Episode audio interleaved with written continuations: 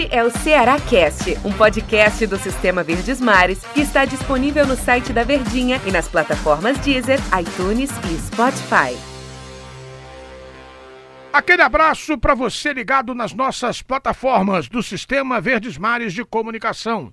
Está começando mais uma edição do Ceará Cast após a estreia do Alvinegro na temporada 2020 com um empate amargo no estádio Presidente Vargas neste domingo 2 a 2 frente ao Frei Paulistano. Campeão sergipano, mas não se pode comparar o peso em nível de investimento, de expectativa também para a temporada.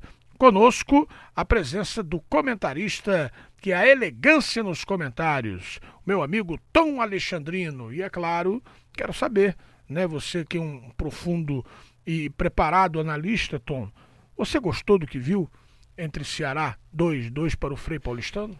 Tudo bem, Tom? Fala, André, tudo bem, tudo tranquilo. Para o torcedor também que está nos acompanhando, eu acho que, que o resumo ele consiste muito mais em algumas ponderações, né? Se for responder de forma objetiva, gostei em partes um primeiro tempo de um Ceará mais consistente, de um Ceará entrosado, de um Ceará que suportou a sua característica dentro do modelo de jogo que o Argel pediu até, quando, até onde ele pôde.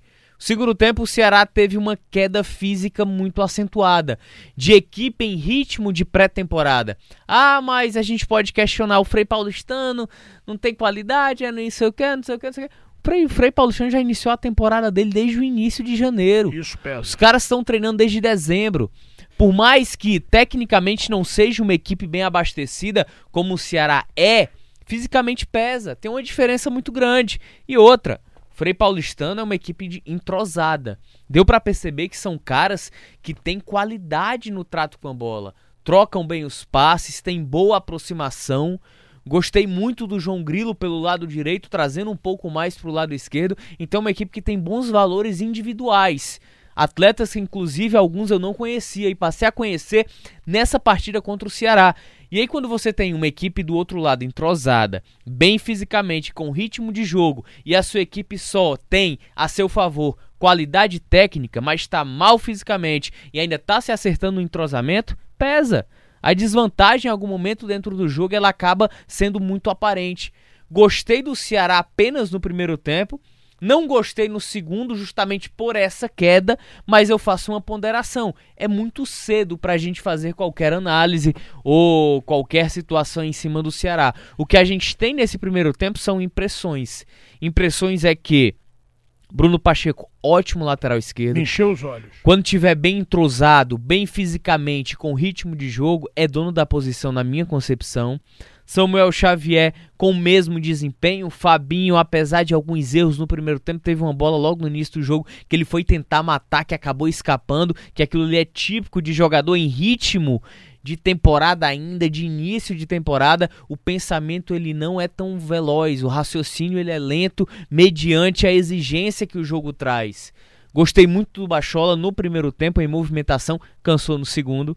Vinícius a mesma situação, movimentação interessantíssima, cumprindo muito bem a função de meio-campo, vindo buscar o jogo entre os volantes, entre aquela linha de contenção mais atrás, Charles e Fabinho, que era a minha preocupação já que Charles e Fabinho são jogadores de mesma característica, não tem aquela distribuição com tanta qualidade na transição que a gente sempre fala que tem o Ricardinho, mas o Vinícius cumpriu muito bem aquela função, com ótimas viradas de jogo, com, com ótimas infiltrações, em alguns momentos alternando posição com Bachola, então quer dizer, o modelo de jogo que prega o Argel e que quer o Ceará, ele tem muita fluidez, ele é interessante ele traz um, um, um certo positivismo para esse início de temporada, mas fisicamente pesou. Eu acho que o único defeito foi o Ceará deveria ter administrado melhor essa situação.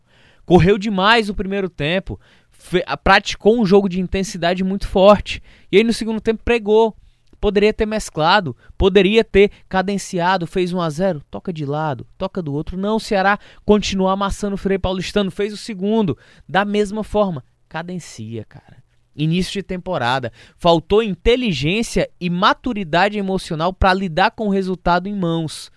Claro que a gente não está querendo colocar nenhum defeito aqui, mas diante desse recorte inicial, eu vi um Ceará muito proposto, uma equipe muito ofensiva, e isso enche os olhos. Equipe que joga para frente e que faz gol, enche demais os olhos do torcedor e da imprensa que gosta de ver qualidade. E o Ceará mostrou isso no primeiro tempo. Faltou inteligência dos jogadores, não sei se pela ansiedade da estreia, não sei pela ânsia e pela vontade de garantir titularidade em meio a tantos atletas pedindo passagem no banco de reservas, como é o caso do Matheus Gonçalves, que não teve condição de jogo por uma questão documental, porque ele seria o titular.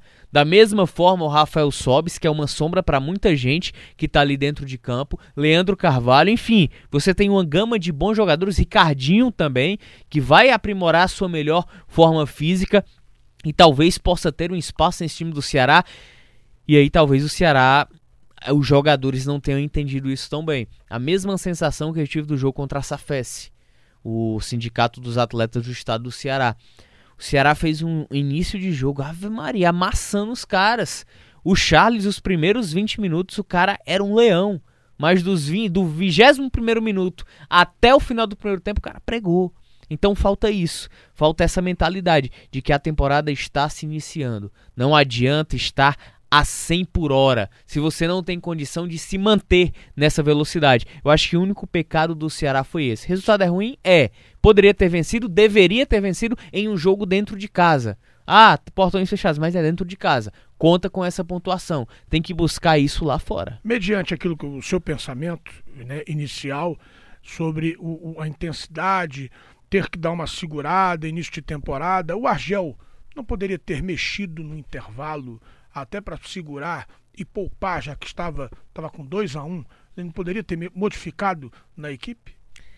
Eu a... estava 2 a 0. 2 a 0. Eu acho, André, que ele foi ele ele surfou a onda.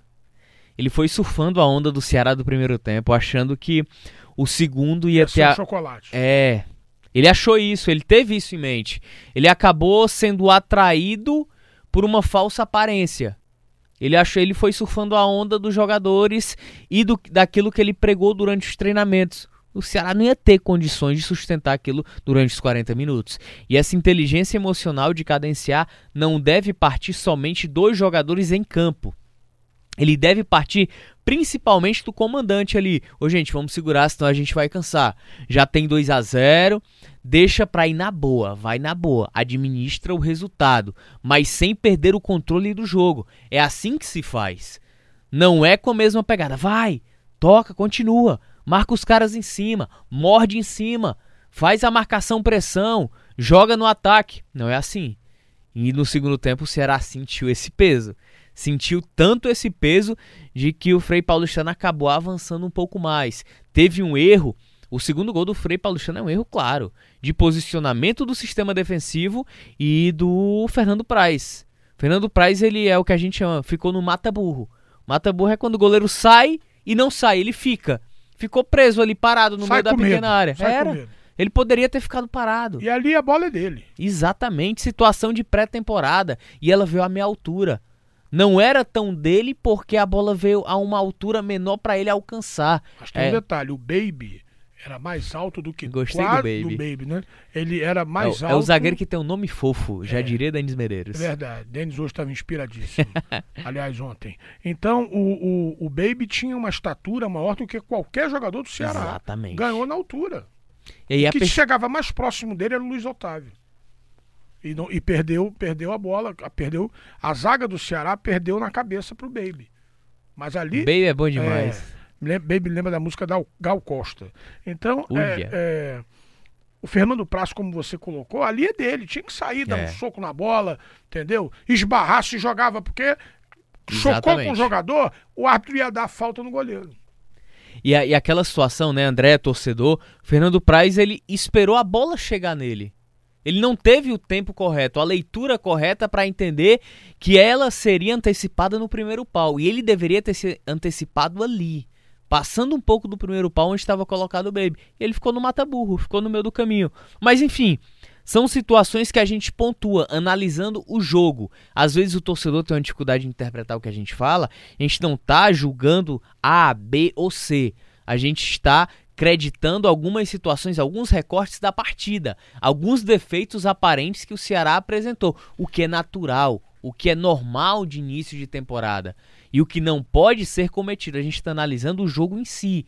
A projeção pela manutenção, eu acredito que o Ceará deva consertar pela qualidade dos atletas e pela percepção que teve o Argel, inclusive, na coletiva pós-jogo. Meu querido, muito obrigado e até a próxima. Valeu, Andrezão. Foi bom. Valeu. Abraço. É isso aí, minha gente. A gente volta a qualquer momento aqui nas nossas plataformas com o Ceará Cast. É por isso que eu digo ademã. Este é o Ceará Cast, um podcast do Sistema Verdes Mares que está disponível no site da Verdinha e nas plataformas Deezer, iTunes e Spotify.